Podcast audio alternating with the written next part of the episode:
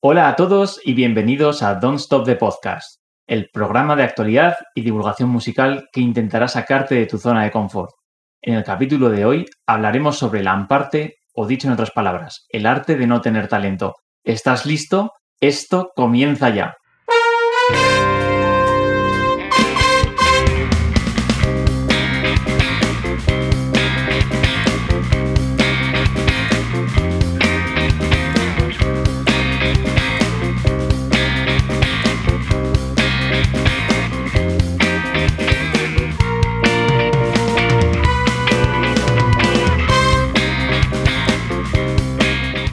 Alberto. ¿Qué tal estás?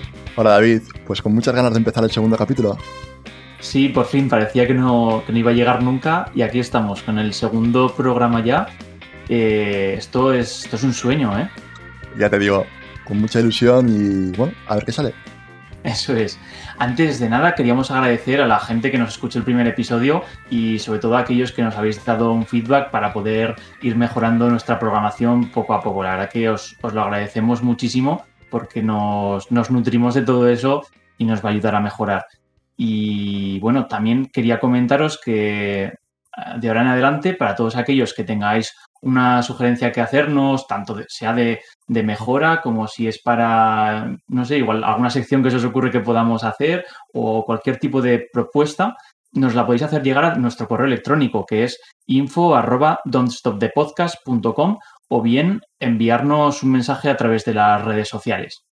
Sí, incluso si tenéis alguna sugerencia de colaboración o tenéis algún grupo y queréis eh, hacer promoción o tenéis algún concierto que queréis que, que publiquemos, eh, nosotros encantados de, de tener eh, material y grupos a los que apoyar y a los que echar un cable. Eso es. Y nada, pues dicho esto, hoy teníamos como tema principal, hemos dicho el lamparte o el arte de no tener talento. ¿Qué te parece, Alberto? ¿Empezamos ya? Venga, vamos a ello.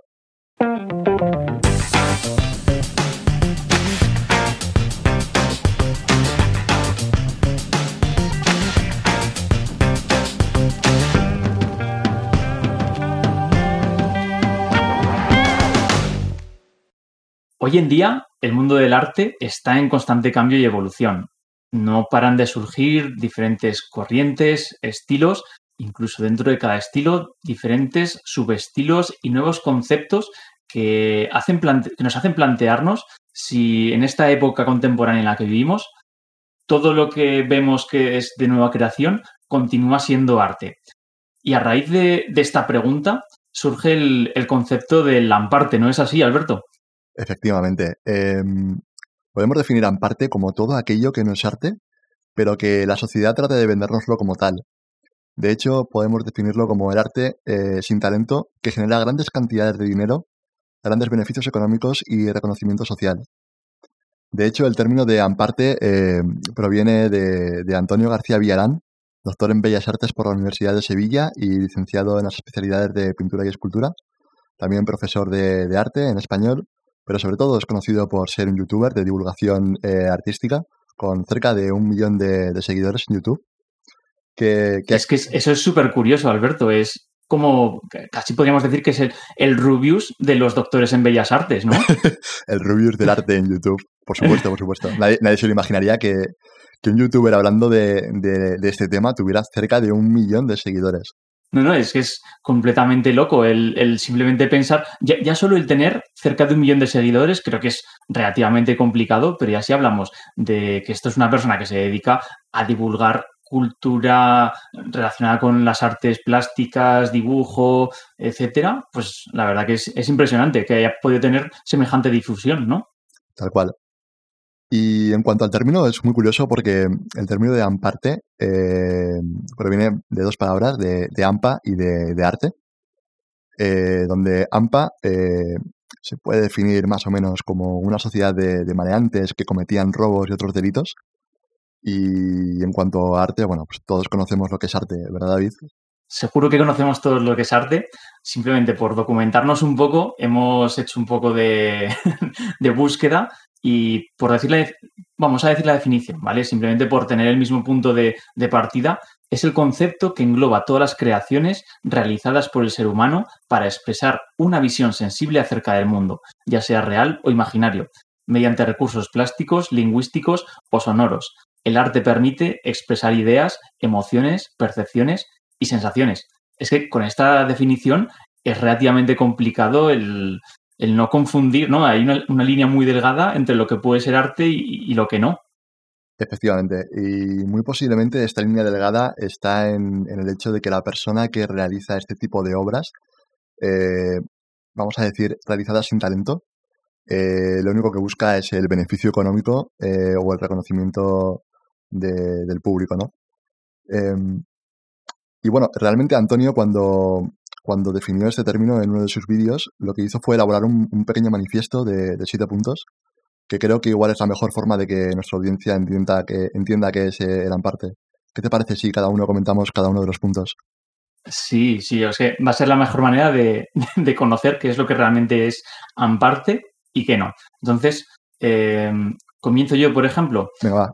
El primer punto del manifiesto sería si uno o varios objetos fabricados en serie y que además están a la venta en el mercado común son presentados como obra de arte.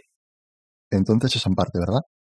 Entonces es parte. Vale. Eso es. ¿Qué, quiere, decir esto? Que si coges una piedra y la pones en, un museo, una piedra normal del campo, sin tratarla, y la pones en un museo como una pieza de arte y la vendes por 20.000 euros, eso es parte. Eso es parte. Y de hecho, nuestro amigo Antonio García Villarán nos da un par de ejemplos sobre lo que él considera, según este punto, que sería parte, que es, por ejemplo, eh, obras bastante famosas o que han tenido bastante renombre en, este mundillo de, de, lo que ahora nosotros denominaremos Amparte, que son la obra del vaso medio, del vaso de agua medio lleno o una Blackberry atado con una goma a, una fruta, en este caso a un mango, o el bocadillo de pan, también un curioso, una curiosa obra de arte. Quiero, quiero, quiero hacer una mención aquí de que lo que ha dicho David es efectivamente lo que es la obra de arte. Un vaso de agua normal, de cristal, como el que tenemos en casa, medio lleno. una Blackberry eh, atada con una goma a un mango y, en otro caso era un pan con pan, pues un bocadillo de pan con pan dentro. Ya está, nada más. Es que estoy seguro que ahora muchos de los que nos escuchan están pensando, joder, pues es que yo soy artista toda mi vida y, sin saberlo podría vender todas mis obras por, por, miles de euros. Claro, claro, es que esto es el punto importante, que estas obras eh, se, han, em, se han revalorizado, bueno, o se han valorizado por una cantidad de dinero ridícula para lo que es. Pero bueno, vamos a pasar al segundo punto para no enrollarnos. El segundo punto del, manifiesto de Lamparte eh, dice, si una obra consiste en la elección de un objeto que es convertido mágicamente en una obra de arte por el hecho de colocarlo en un espacio expositivo, es Amparte. Volvemos a lo que comentábamos antes, cogemos un vaso de agua, lo ponemos en un museo, un vaso de agua que tenemos todos en casa, pero al colocarlo en un museo y al ponerle un nombre, entonces, eh, ¿ya es una obra de arte o es un vaso simplemente? Claro, ahí, ahí está, ahí está la, la cuestión, ¿no? Porque entonces, según esto, me quieres decir que si yo coloco un yogur encima de una mesa, no estoy siendo un artista. ¿Es eso lo que me quieres plantear con, con el manifiesto? Depende, si está caducado le puedes poner yogur caducado a la obra. Mm, eso es, eso, eso, es muy interesante, porque tengo, tengo varias obras de esas por casa. Venga, seguimos con el tercer punto. Si no es necesario tener talento para realizar una obra, o bien si está llena de lugares comunes o ideas manidas, entonces también es amparte. Entonces aquí se me ocurre un plátano en la pared pegado con precinto. ¿Eso sería amparte o es arte? Eh, a ver, para mí obviamente es amparte, está claro. Pero bueno, podemos dejar para el final de esta sección el debatir sobre dónde está la final línea que separa el arte del amparte. Vamos con el punto número 4. Si el único valor que tiene la obra está sustentado por un concienzudo texto teórico, filosófico o político que no, encuentra su reflejo real en la obra, es amparte. ¿Qué quiere decir? Si tenemos el vaso medio lleno, pero junto al vaso medio lleno tenemos un texto que dice, el vaso medio lleno representa eh, una alegoría de cómo es la vida, en la que podemos verlo todo o de una forma muy triste o de una forma muy alegre. Según como lo miremos, el vaso estará medio lleno o medio vacío. En fin, que te tienen que explicar de qué va la obra y que la obra eh, por sí sola no ejerce sobre ti ningún sentimiento ni te expresa nada, podemos hablar de amparte. Claro, pero es que, Alberto, yo ya estaba preparando mi tesis sobre el plátano que tengo preparado en la pared, o sea, pegado en la pared. Entonces, ¿me quieres decir que con esto, por mucho que eh, redacte un texto para, explicar la, finalidad de mi plátano en la pared, no, no es arte? Seguirá siendo un plátano en la pared. Ah, esto no, esto no puede ser. Me estás, me estás rompiendo los esquemas. Continuamos con la quinta. La fantástica y mágica atribución de valores inexistentes a objetos que son comercializados en el mercado del arte con precios exorbitantes. Eso también sería amparte. Es decir, si pongo una hilera de clips en el suelo de mi pasillo, eso es amparte. Depende. Si, dices que la, hilera de clips lo que hacen es generarte una paz eh, espiritual que va a tranquilizarte durante todo el día, entonces efectivamente es amparte. entonces sí, sí que es amparte. Eh, obviamente es obra de, una magufada tremenda que intenta venderte un valor espiritual inexistente. Claro, pero en este punto ya te habla de, precios, eh, precios exorbitantes, pero ¿y, y si, lo hago gratis, entonces, ¿estaría siendo un artista altruista o...? Pues mira, eso va muy relacionado con el punto número 6 que dice, un artista eh, nunca se gana el derecho de ser artista, tiene que demostrarlo continuamente y aunque haya hecho una gran obra de arte, eso no significa que todo lo que haga sea arte. Eh, el artista puede hacer amparte consciente o inconscientemente, pero si el ampartista eh, su único objetivo es buscar el reconocimiento social o el beneficio económico, eh, haciendo obviamente una obra de arte, entre comillas, que es algo que está categorizado dentro de los anteriores puntos, podemos hablar de amparte. Es decir, tú puedes ser un artista que haya hecho una o que tengas eh, una colección de obras impresionantes, pero si coges y pones un platón en la pared, pues esa obra concretamente es una obra de amparte. Ah, voy a tener que quitar el platón en la pared. Yo creía que era bonito cuando venían las visitas y después de ver esto ya veo que no que mi plátano con precinto en la pared no es arte. Voy a tener que quitarlo al final. Bueno, continuamos con el séptimo y último punto del manifiesto, que sería, en definitiva, el arte de no tener talento es amparte. De todos los puntos que hemos, que hemos leído, el que más me gusta es el que has leído tú antes, ¿vale? El, número 6, el del artista nunca se gana el derecho de ser artista, ¿no?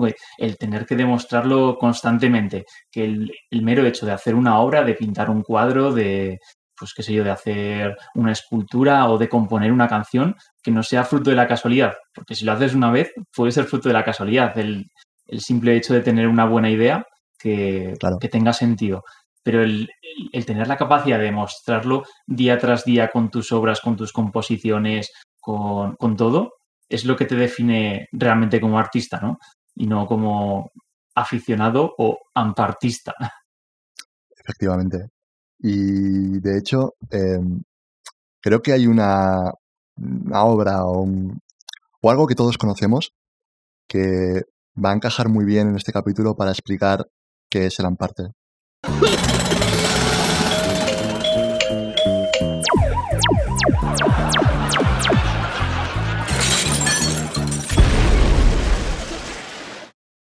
Estoy seguro de que muchos conocéis eh, o recordáis este capítulo de la serie Friends, donde uno de sus protagonistas, eh, Ross Geller, eh, presenta su sonido, lo que llama su sonido a sus amigos. El sonido.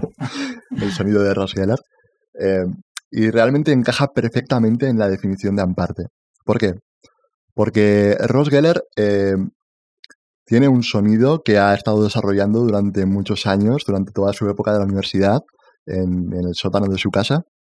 Y en el momento de presentárselo a sus amigos, lo que hace antes de tocar eh, es explicarle que su sonido es algo muy íntimo y es algo que trata de expresar la comunicación vital de cómo se relacionan las personas. Es decir, que tiene un texto o más bien un discurso en el que trata de explicar eh, la obra antes de tocarla para que la gente la pueda entender, porque si no es imposible entenderla. Y sí, finalmente. buscar la filosofía, ¿no? Exactamente, exactamente. Y finalmente lo que acaba haciendo es ruido. bueno, bueno, ruido o amparte, ¿no? Claro, claro, ahí está la cosa.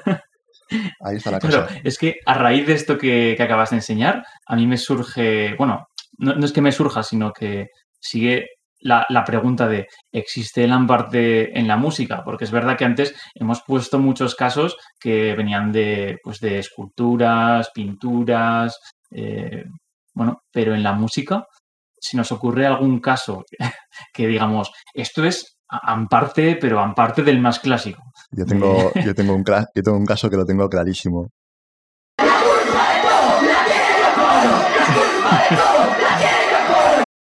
¿Quién no conoce a Yoko Ono y todas sus grandes obras? claro, es que Yoko Ono es un personaje muy curioso, ¿no? a la hora de, bueno, todas las, todas las obras que se le conocen han sido como poco controvertidas, ¿no? Y sí, exactamente. Y decir controvertidas es quedarse, en mi opinión, muy corto. Eh, efectivamente. Y de hecho, Yoko Ono eh, tiene el mismo concepto de, de Ross Geller, de tener su sonido, porque eh, obviamente ha hecho un montón de, de performance, eh, de exposiciones e incluso de actuaciones musicales, que es de lo que nos vamos a centrar en este capítulo. Em, mm. Y en ellas, eh, básicamente lo que, lo que hacía era gritar, era hacer un grito característico. y es muy curioso porque ha participado con un montón de artistas eh, y siempre que participaba con ellos, eh, su grito característico estaba ahí. De hecho, tenemos alguna muestra de una performance que hizo en, un museo hace, un tiempo, donde hizo esto.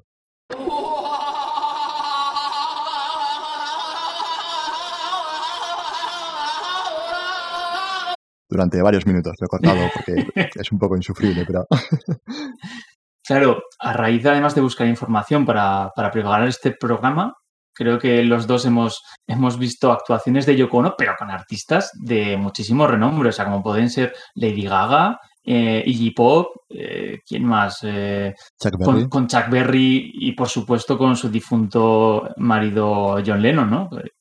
es, sorprendente que una, una mujer que, su única aportación a la música en este sentido sea el emitir ruidos de, cabra cayéndose por un, por un campanario, eh, haya podido trabajar con artistas de este renombre. Claro, pero si escuchamos cómo ha trabajado con ellos, por ejemplo, en el caso de un concierto con Iggy Pop, esta es su colaboración. O en el caso de Lady Gaga, eh, esta.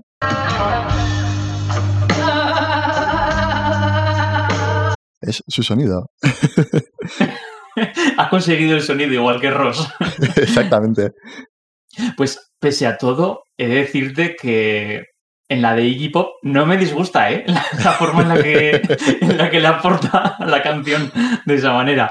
Bueno, eh, bueno, la verdad que sobre Yoko Ono habría mucho que hablar y creo que si, si no te importa vamos a dejarlo para el final del todo porque es un personaje que, como he dicho antes, es bastante eh, controvertido.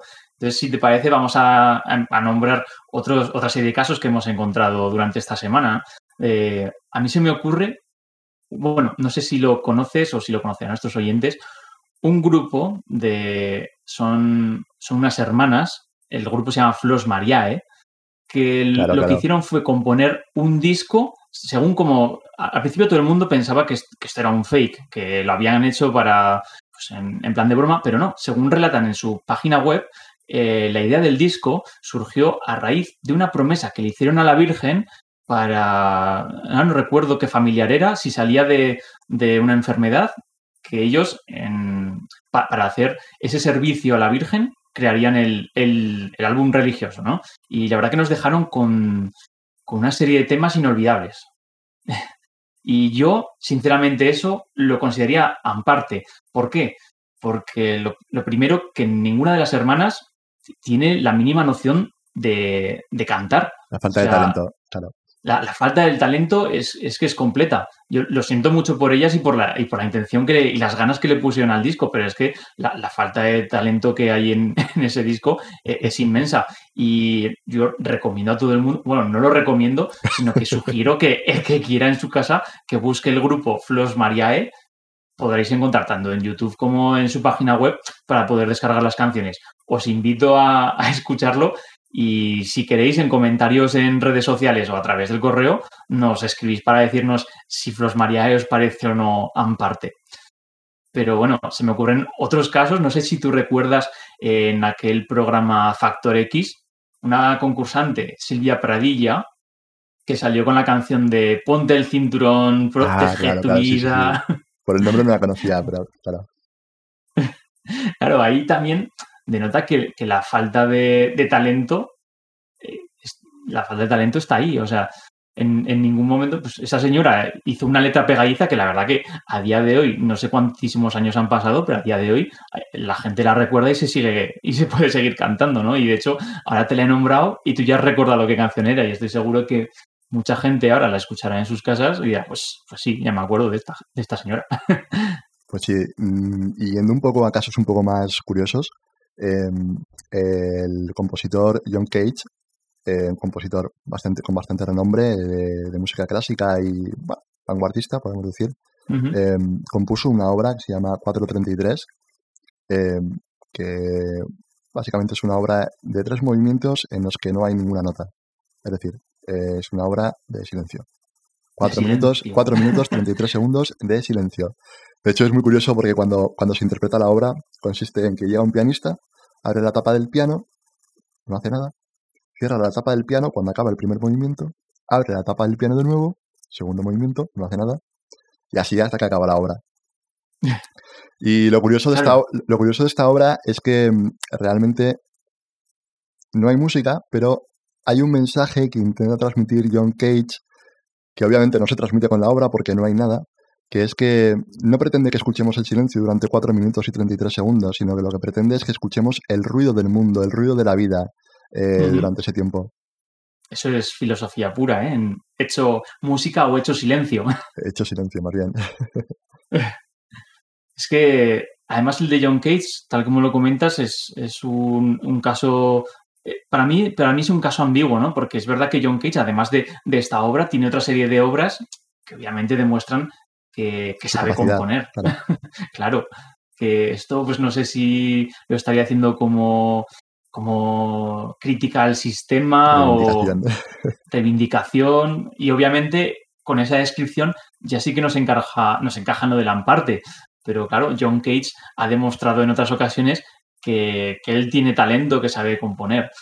Puede ser, Me- no, ser un- no me parece un caso tan claro, ¿no? puede ser una obra ampartista dentro de, de, de toda la obra de John Cage. No hay ningún problema. Claro. Entonces, ya el amparte pueden ser las obras, no necesariamente los artistas. Es, que es- a mí me parece un tema ambiguo, ¿no? Para, para poder tratar y que obviamente hoy no nos da tiempo. Ya, si, si queréis, si nos lo ponéis en comentarios, podremos desarrollarlo en, en otro episodio. Eh, y sí, realmente hay una línea muy fina que separa lo que es el arte del amparte. Realmente hay muchos artistas que quieren transmitir tanto y quieren aportar tanto en su obra y se lo acaban creyendo tanto que realmente el trabajo final eh, queda vacío, no dice nada. Eh, creo que Yoko Ono podría ser un caso muy claro de, de esto, de querer transmitir tanta filosofía o, o- o pretenderlo y de creerse tanto que su obra es tan buena que al final lo que hace es hacer obras banales y vacías. ¿Qué te parece, David? Sí, es que no, no podría estar más de acuerdo. Y más teniendo en cuenta, bueno, mu- muchos artistas han dicho que, que Yoko Ono era una adelantada a su tiempo, que es verdad que hace 10, 20 años no se entendía tanto el, personaje de, de Yoko Ono y, y lo que es el concepto de, de la performance, lo que hacía ella, ¿no? Eh, que es verdad que a día de hoy es algo que, se, que está mucho más a la orden del día, no tanto como antes.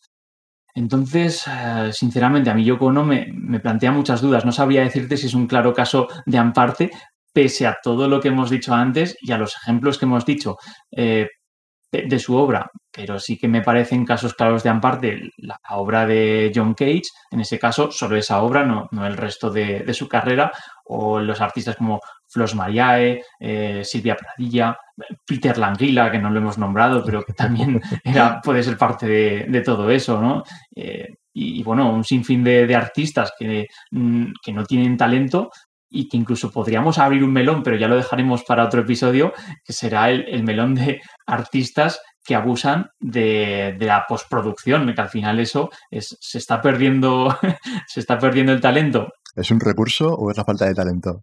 Para otro Claro. capítulo. Eso es, ya lo dejamos para el siguiente. Muy bien, pues vamos a pasar a la siguiente sección.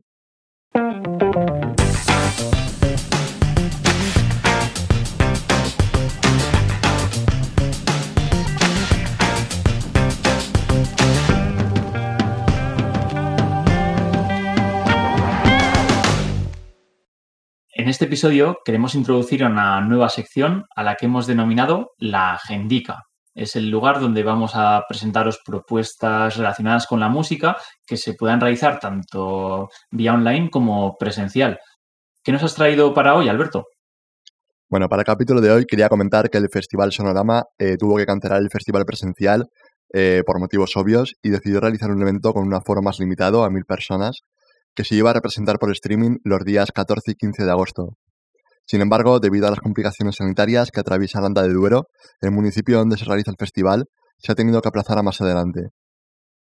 Por otro lado, el Resurrection Fest, en colaboración con la Estrella de Galicia, va a realizar un festival benéfico en streaming los días 28 y 29 de agosto, que incluye un documental, conciertos inéditos, resúmenes de actuaciones de ediciones anteriores, entrevistas a artistas y mucho más.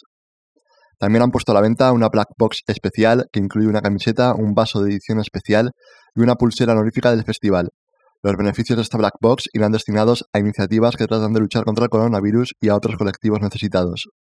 Por último, también os traemos la propuesta del Bosque Sonoro. Se va a realizar en Mozota. De hecho, son los propios habitantes del pueblo los que están gestionando la iniciativa. Ellos se definen como que no son un festival, no son una gran empresa, sino que quieren vivir en su pueblo y de su pueblo pasarlo bien y hacer lo que les gusta.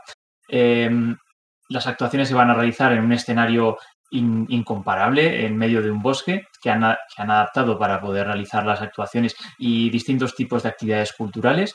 La primera prevista es el concierto de León Benavente el próximo sábado 12 de septiembre a las ocho y media. Si queréis, si queréis ir, es, es necesario que compréis las entradas con antelación, ya que está limitado a 800 y como parte positiva, va a haber mucha seguridad para todo el tema del coronavirus. Va a ser necesario llevar mascarillas, va a haber hidrogeles tanto en la entrada como en las salidas, como en las barras de los bares y los food trucks. En fin, una experiencia inigualable. Y nada, con esto concluimos la sección y damos paso a las recomendaciones musicales.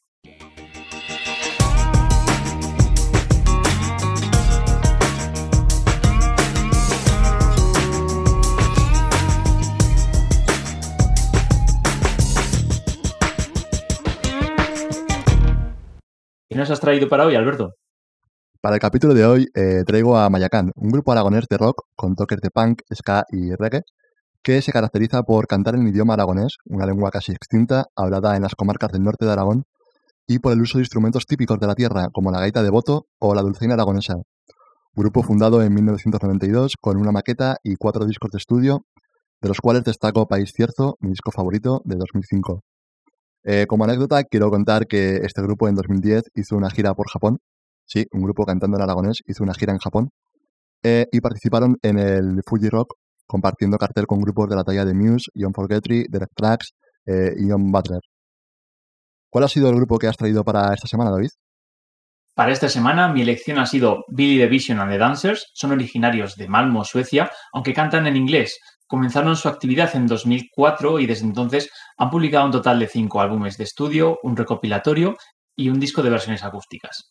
El estilo es una especie de indie rock, twee pop, que es indie pop con letras y melodías dulces y simples puede parecer el típico grupo de One Hit Wonders, estos que tienen una canción famosa, que creo que todos vosotros vais a conocer, es la de Summer Cat. Se hizo conocida, al menos en España, gracias al anuncio de Estrella Damm en verano de 2009. Sorprendentemente, los anuncios de cerveza del verano son una buena fuente para descubrir grupos interesantes. Y este, a pesar de que solo tiene una canción, digamos, conocida en España, os recomiendo de verdad que lo escuchéis.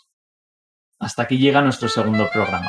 Esperamos que os haya gustado. Antes de marchar os recordamos que podéis seguirnos en redes sociales, donde vamos subiendo contenido, Twitter, Instagram y Facebook. No os olvidéis, Don't Stop the Podcast. También tenemos página web, don'tstopthepodcast.com y podéis escuchar nuestros capítulos en Spotify, Evox y YouTube. ¿Os ha gustado? Compartir este capítulo con vuestros amigos y recomendárselo a todo el mundo. Nos vemos pronto.